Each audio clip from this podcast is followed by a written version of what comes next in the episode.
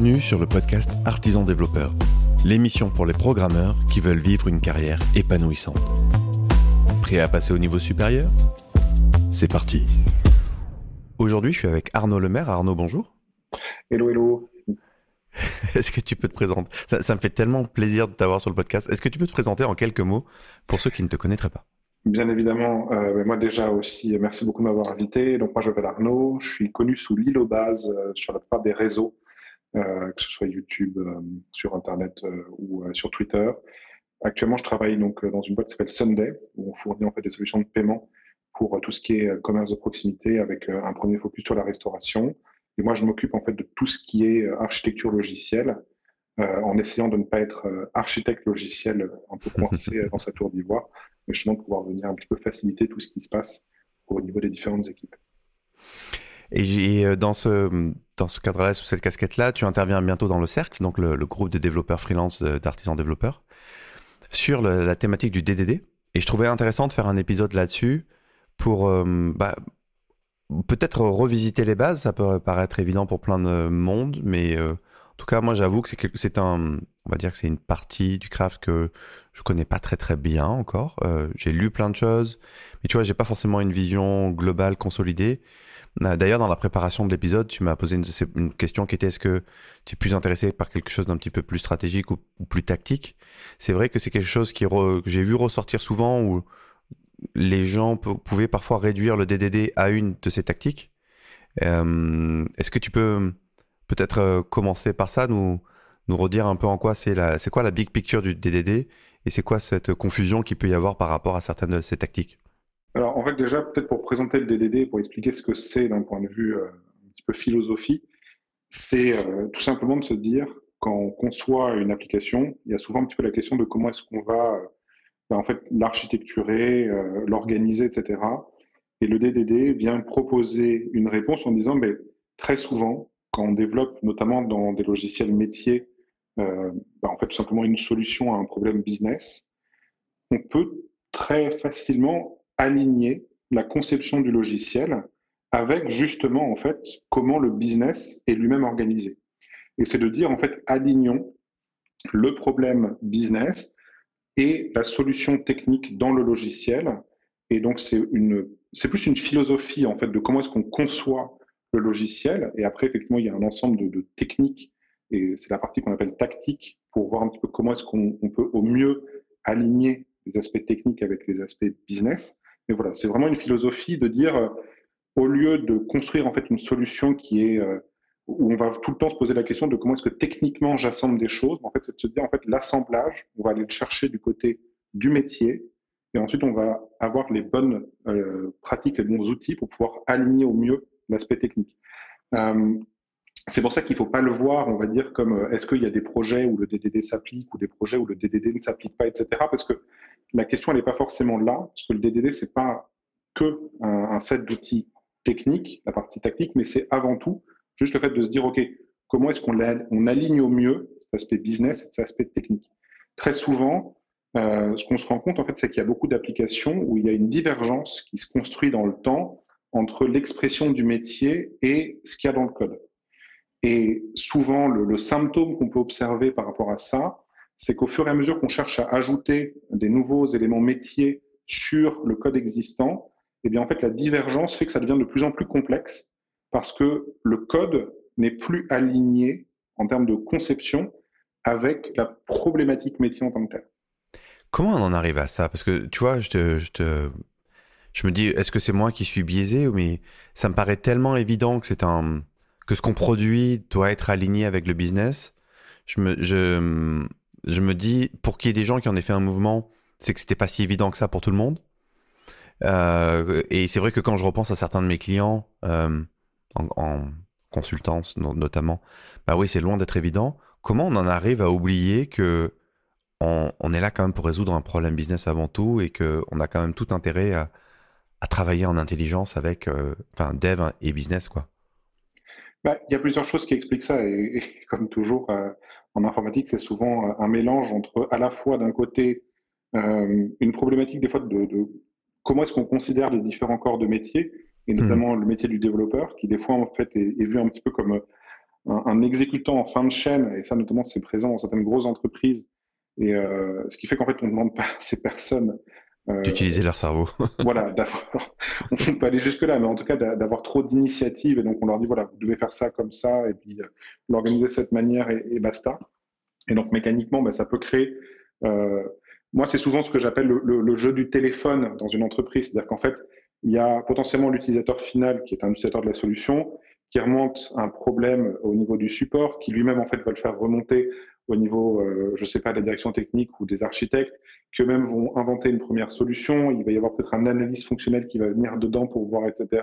Puis ensuite, ça va être donné effectivement aux équipes de développement. Et donc là, déjà, on voit que dans le process, il y a potentiellement beaucoup de bruit qui a pu être ajouté. Donc ça, c'est euh, un peu le premier aspect qui est, qui est, souvent un aspect organisationnel.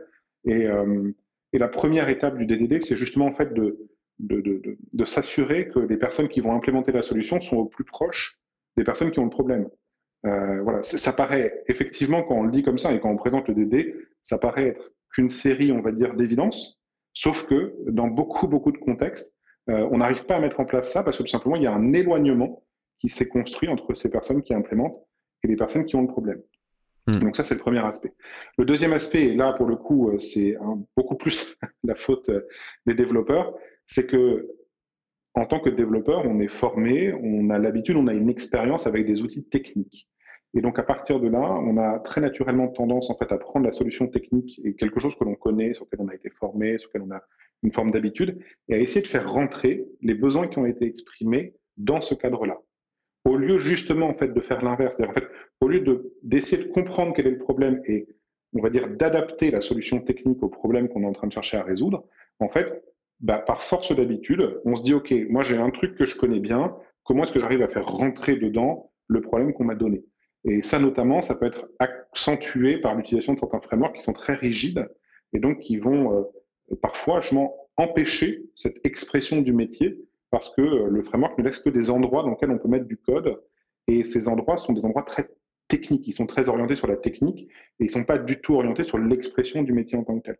Donc il y a un petit peu ces deux choses qui se mélangent. C'est-à-dire qu'il y a à la fois euh, des fois un gap qui se construit entre euh, le métier et son implémentation. Et du côté implémentation, il y a aussi souvent un petit peu cet aspect de ben, j'ai l'habitude d'utiliser des outils, faisons rentrer le problème dedans, au lieu de se dire, OK, quel est mon problème et comment est-ce que je peux choisir et mettre, on va dire, les outils, ma boîte à outils techniques au service de ce problème-là. Bon, vas-y, balance. C'est quoi les frameworks qui sont pas très DDD euh, compliant? Alors, c'est là où c'est. Euh, on, va se faire des copains. voilà, on va se faire beaucoup de copains. Il y a beaucoup de, frameworks, on va dire. Euh, je peux penser par exemple à, Laravel côté PHP ou à Ruby on Rails côté Ruby ou ce genre de choses qui, si jamais on les utilise telles quelles, vont avoir une tendance en fait à driver beaucoup par la technique l'implémentation. Parce que hmm. tout simplement, on attend à ce que l'on développe autour euh, notamment du modèle de données. Et ça, c'est un autre aspect aussi qui, euh, sur lequel on pourra revenir. Euh, mais on a tendance à beaucoup construire autour du modèle de données, autour de la base de données, autour de hooks liés à des modifications dans la base, etc. Et donc, on se rend bien compte qu'on est en train d'avoir un focus très, très technique, en fait, sur la résolution du problème. Maintenant, ça ne veut pas dire que ces frameworks empêchent de faire du DDD, parce qu'encore une fois, le DDD, c'est plus une philosophie. Et on peut tout à fait s'arranger pour que le framework finisse par s'adapter aux besoins exprimés par le métier, mais c'est simplement que naturellement, la façon dont ils ont été conçus, la façon dont ils sont aussi enseignés, a une tendance à provoquer euh, cette espèce de tentative d'adaptation du problème et de le faire rentrer systématiquement dans le même cadre. Complètement aligné avec ça, dans le, dans le Ruby on Rails notamment, que j'ai pas mal pratiqué. Il y a des fois où ça me parle bien, tu vois, j'avais un, j'ai en tête un exemple très concret où j'avais un enchaînement d'écran à faire. Et ma, ma préoccupation, c'était comment est-ce que je vais faire rentrer ça dans les outils que j'ai en fait à ma disposition. Et dès que, et dès que ça sortait du cadre euh, du framework euh, qui était proposé, d'un coup, ça, tu vois, j'étais un peu désorienté. Mais là, ce que tu dis, en fait, c'est très vrai. C'est-à-dire qu'en fait, euh, moi, souvent, le, le, symptôme que j'associe à ça, hein, c'est quand j'ai des développeurs qui me disent mais où ça se met ce morceau de code? Tu vois, est-ce que je le mets dans un contrôleur? Est-ce que je le mets dans, mm. euh, dans mon truc Active Record, etc. Mais en fait, bah mec, on va créer un nouveau dossier. On va créer un dossier service. What? et, dès que tu entends en fait ce genre de truc, tu dis ok, là on a potentiellement un problème d'alignement qui va se créer. Ouais, ça me parle bien. Et l'idée de dire bah, on peut adapter le framework. Après, il faut il faut adapter le framework de manière qui soit, enfin moi j'estime qu'il soit, euh, comment dire, euh, cohérente avec l'esprit du framework. Sinon, il vaut mieux changer de framework quoi, à un moment donné. Ça, c'est une évidence. Euh, effectivement, l'idée, c'est de trouver un, compromis, mais de faire passer les besoins du métier avant ceux du framework, très simplement. Clairement. Et si on revient alors au DDD, tu, tu nous as posé les bases de sa philosophie. Cette opposition tactique versus globale. Donc on a, on a peut-être vu la, la, stratégie globale ou l'ambition globale. C'est vrai que parfois je vois le DDD réduit à certaines de leurs pratiques, comme par exemple l'ubiquitous language ou, euh, ou euh, je me rappelle plus de ce nom de de, de, séances de travail où tu fais euh, l'event storming, je crois que c'est ça ou L'event storming, oui, effectivement. Qui, euh, Tu vois, c'est parfois réduit à ça, ou je crois qu'il y a de l'architecture hexagonale là-dedans aussi. Euh, donc, qu'est-ce que tu peux nous dire de. C'est quoi les, les, les, tactiques les plus emblématiques qu'on peut retrouver dans, dans, le DDD et en quoi est-ce qu'elles viennent à la fois servir sans être le, le représentant du tout, en fait? Alors, ce qui est assez amusant, en fait, quand on oppose tactique et, et stratégique, euh, c'est qu'en fait, on est en plein dans ce, qu'on appelle l'effet du pendule. C'est-à-dire qu'au lieu, en fait, euh, d'avoir un petit peu un, entre-deux dans lequel on, va réussir à faire euh, travailler en, bonne intelligence les deux aspects, on a tendance en fait à avoir des équipes ou même au niveau de la communauté euh, soit on part complètement dans le côté tactique, en fait on se rend compte qu'on a fait trop de tactique, donc on part complètement dans le côté stratégique, mais en fait on se rend compte que le côté stratégique sur les implémentations tactiques ça marche pas, donc on repart dans le tactique, etc. Et il y a beaucoup ça notamment euh, dans, dans la communauté de développement, euh, pas que sur le DDD, hein, mais il y, a, y a, beaucoup cet aspect de ce qu'on appelle le full pendulum effect, c'est-à-dire qu'en fait on passe d'un extrême à l'autre, et on, on, oublie en fait que souvent euh, le bon positionnement est au milieu. Maintenant, pour revenir sur cette opposition, en fait, l'aspect tactique, c'est toutes les techniques d'implémentation concrète. Donc, c'est utiliser par exemple un repository pour accéder à ce qu'on appelle des agrégats, qui sont effectivement un, ensemble d'objets dans lequel on va essayer de, de, de protéger l'intégrité de, de, ce qu'il représente en termes de process métier. Euh, ça va être effectivement, alors les aspects architecture hexagonale sont souvent associés au mouvement DDD. Ça ne fait pas partie, on va dire, initialement du corpus, mais c'est juste qu'on s'est rendu compte que c'était très très utile. Ça marchait bien une ensemble. démarche DDD, voilà.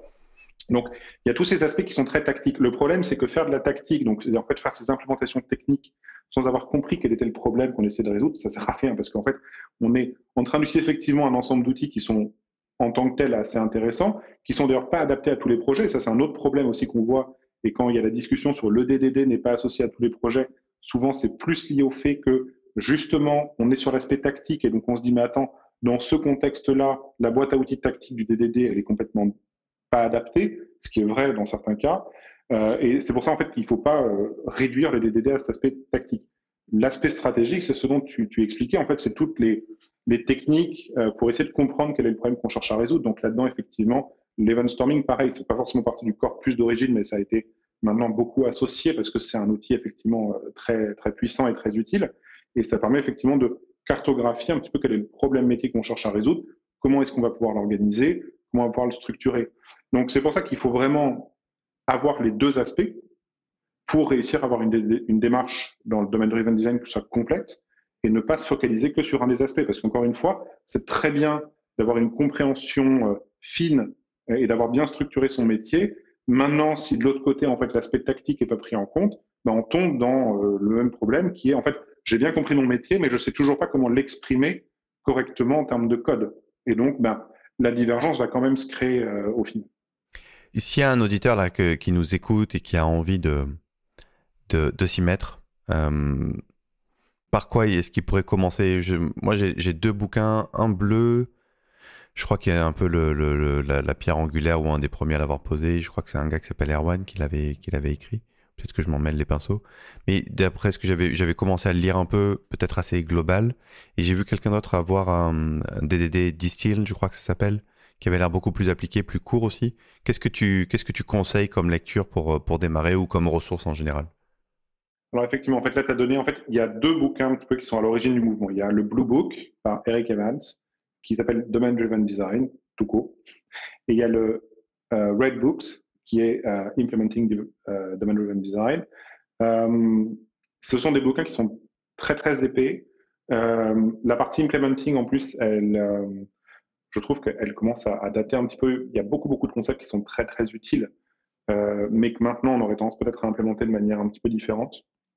Donc la partie justement en fait Domain Driven Design Distilled, qui est le Green Book, parce que la couverture est verte, c'est effectivement un très bon point de départ parce que c'est c'est une bonne introduction à ces différents sujets. D'ailleurs, quand on parle du Blue Book, qui est un petit peu le bouquin, c'est un peu la bible du domaine driven design, ce qui est intéressant, c'est que euh, l'auteur en fait a souvent dit qu'il aurait inversé les deux parties du livre, puisque justement en fait la partie tactique arrive avant la partie stratégique, et ça a fait que notamment sur le début, il y a beaucoup beaucoup de personnes en fait qui ont lu le Blue Book, comme beaucoup je pense, euh, ils ne sont pas allés au bout, et donc en fait se sont arrêtés sur la première partie du bouquin qui était l'aspect tactique, et c'est pour ça en fait que les aspects tactiques ont souvent été les premiers à arriver dans la communauté du développement alors que les aspects justement stratégiques, qui, faisaient, qui était la deuxième partie, qui est effectivement peut-être un petit peu moins fun et, sur lequel on, voit moins peut-être l'implémentation concrète au jour le jour dans le code, était peut-être un petit peu laissé de côté. Mais c'est pour ça que Domain Driven Distilled, c'est un nouveau bouquin qui est maintenant euh, euh, un petit peu une, très bonne lecture, puisque en fait ça synthétise des éléments qui viennent un peu de ces, de ces deux bouquins. Donc effectivement, le, Green Book est très très bien. Après, euh, de manière générale, en fait, pour faire du domain-driven design, il faut, il faut être à l'aise déjà avec ces outils techniques. Euh, c'est ça en fait le truc. C'est que souvent, si on est encore en fait en train de se poser la question de comment est-ce que j'exprimerais telle chose dans le code, tu vois, j'ai un comportement donné, puis ensuite en fait il faudrait que je réussisse en fait à déclencher tel truc ou tel machin, et comment est-ce que je fais pour coordonner le fait que telle data doit être mis à jour en même temps que ça, etc. Si on est encore dans ces réflexions là, on va avoir beaucoup de mal en fait à, monter souvent sur l'aspect strat et de se dire ok euh, maintenant j'ai compris, euh, je sais ce que je suis censé implémenter et la question de comment je l'implémente c'est moins un problème pour moi. Donc l'aspect on va dire de comment on fait les choses euh, est aussi important. En fait, il est important de s'en être un petit peu détaché.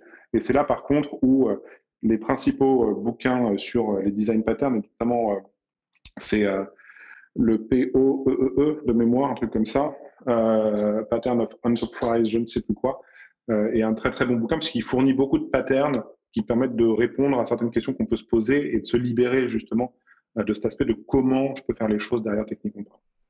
Donc, ce que tu es en train de dire, c'est qu'il faut quand même avoir une certaine aisance avec ces outils et un certain niveau de, ouais, de mastery, de maîtrise de ces outils pour, pour que, être à l'aise dans l'appropriation des concepts du DDD, en fait.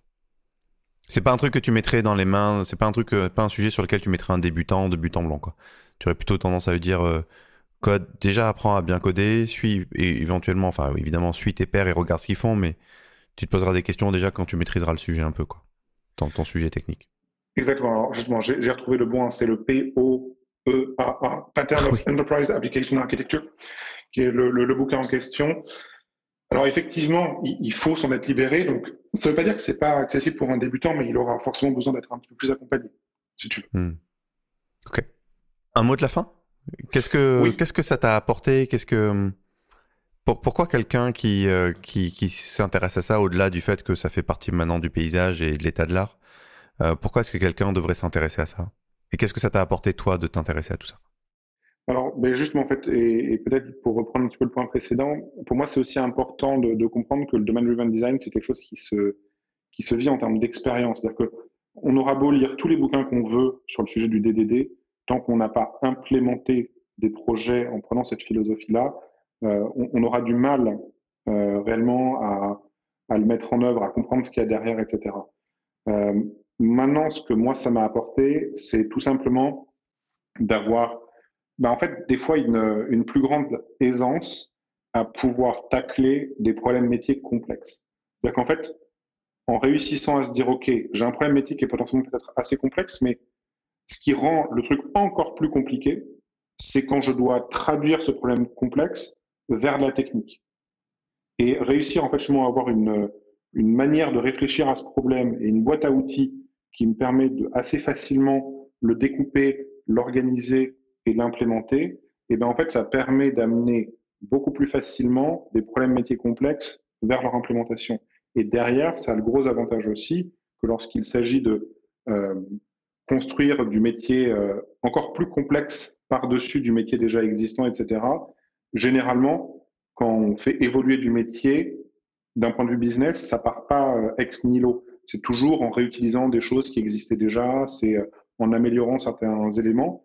Et donc, en fait, si le code a été aligné sur les problèmes métiers de base, en fait, l'évolution de ce code va aussi se faire avec beaucoup moins de douleur. Ok. Donc, du, ce que j'entends, c'est que ça te donne du coup une espèce de process presque systématique pour, pour, pour tacler des problèmes complexes et ce, qui te permet de dérouler ça de manière assez organisée en fait et structurée. et c'est quand même pas, c'est pas une petite, c'est pas un petit, c'est pas un petit challenge à, à régler quoi ça. Non, c'est pas un petit challenge, mais après, en fait, encore une fois, c'est juste de remettre au centre de la, de la démarche euh, du développement euh, cette évidence qui est de dire, mais comment est-ce qu'on fait, en fait, pour tout simplement résoudre le problème métier qu'on nous a demandé de résoudre? Parce que, in fine, et c'est ce que je répète très souvent, hein, euh, c'est très très rare d'avoir un client, ça existe dans certains domaines très spécifiques, mais qui nous paye pour résoudre techniquement un problème. C'est-à-dire que n'importe quel client, euh, comment, est, comment est, fait le système de, de, persistance, le système d'authentification, etc., ça l'intéresse pas et c'est pas là où va se trouver en fait sa plus-value. Sa plus-value, elle se trouve en fait dans le métier qui est implémenté derrière. Et donc c'est pour ça que ça permet réellement en fait d'aligner à la fois le besoin qui est exprimé par le client sur là où se trouve sa plus-value et le, la démarche en fait de développement logiciel. Complètement aligné avec ça et j'aime bien reprendre cette phrase de Jean-Pierre Lambert euh, on n'est pas payé pour écrire du code en fait. On est payé pour résoudre des problèmes métiers. Exactement. Et souvent, on peut les résoudre en écrivant moins de code que ce que l'on a initialement imaginé. Écoute, je me suis régalé dans cet épisode. Merci Arnaud. Si les auditeurs veulent en savoir plus sur ce que tu fais, ils peuvent te suivre où? Le principal, même si en ce moment je suis pas très très actif, mais c'est sur Twitter sous, euh, sous Lilopaz. Lilopaz. Eh ben écoute, on mettra le lien dans la description. Merci Arnaud. Merci beaucoup. Merci encore pour l'invitation. Je t'en prie. Quant à toi, cher auditeur, j'espère que tu as kiffé cet épisode. Si par hasard tu es développeur freelance et que tu as envie de nous rejoindre dans le cercle, où tu auras peut-être l'occasion de rencontrer Arnaud, je t'invite à nous rejoindre sur artisandéveloppeur.fr. Tu cherches le truc euh, qui s'appelle le cercle. Tu auras toutes les infos et euh, ben, si ça t'intéresse, on prend rendez-vous pour en discuter et voir si ça colle pour toi. Je te souhaite une bonne fin de journée et je te dis à bientôt.